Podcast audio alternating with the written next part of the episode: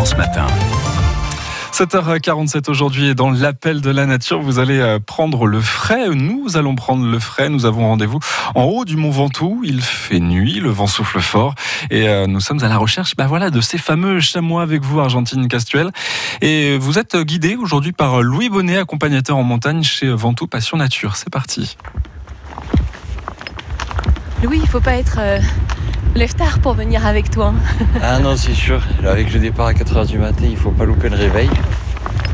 Alors on est où Louis ici? Là, ici, on est juste euh, sous le col des tempêtes, euh, à quelques pas du Mont Ventoux, enfin quelques pas du sommet. On l'aperçoit là-bas sur notre gauche.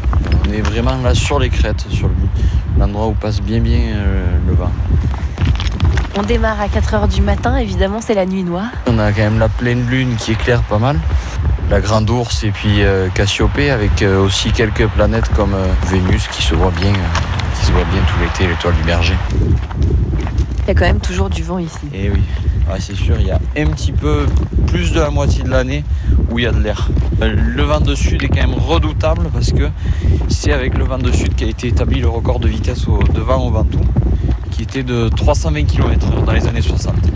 Waouh Bon alors là on aperçoit des, chamois un peu loin, là on va essayer de se rapprocher. Ouais, on va se rapprocher tout doucement. Là, on voit, on arrive à voir. euh, je- il y a deux mères et puis euh, il y a deux petits l'année.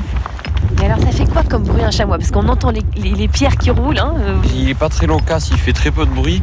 Il va souvent, euh, souvent il y a une, une mère qui va mener un petit peu la harde. Euh, Elle va émettre un bruit qu'on appelle un chuintement chez le chamois. Et c'est un sifflement qu'elle fait avec ses narines un petit peu comme ça. Là. Toi tu le fais pas avec les narines. Oui, c'est ça. C'est de l'ordre de ce bruit-là pour prévenir euh, tous les autres chamois d'un éventuel danger.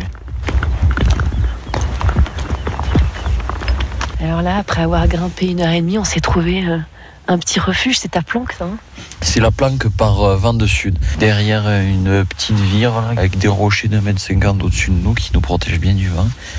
Là, c'est 5h40.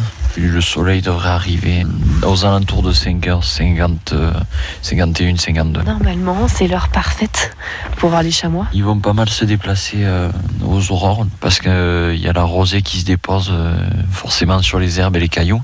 Donc ils vont venir très tôt le matin lécher les pierres et puis manger. Ah, les- les- le chamois, on peut l'observer euh, sur le Ventoux, bien sûr. Ils estiment la population à, plus ou moins 300. Puis après, plus au sud, euh, sur la Seine-Victoire ou euh, dans les Alpilles. Bon, Louis, on vient d'assister à un spectacle assez dingue. hein.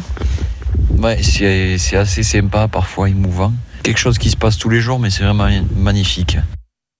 Eh bien voilà, c'est vraiment magnifique et ça donne envie en tout cas de euh, découvrir et d'aller euh, se promener euh, sur le mont Ventoux. Et puis pour vous aussi, pour partir en famille en balade la nuit avec Louis et son équipe à la recherche des chamois, rendez-vous sur le www.randonnée-vaucluse.org. La suite de cette balade demain à 7h45 sur France Bleu Provence.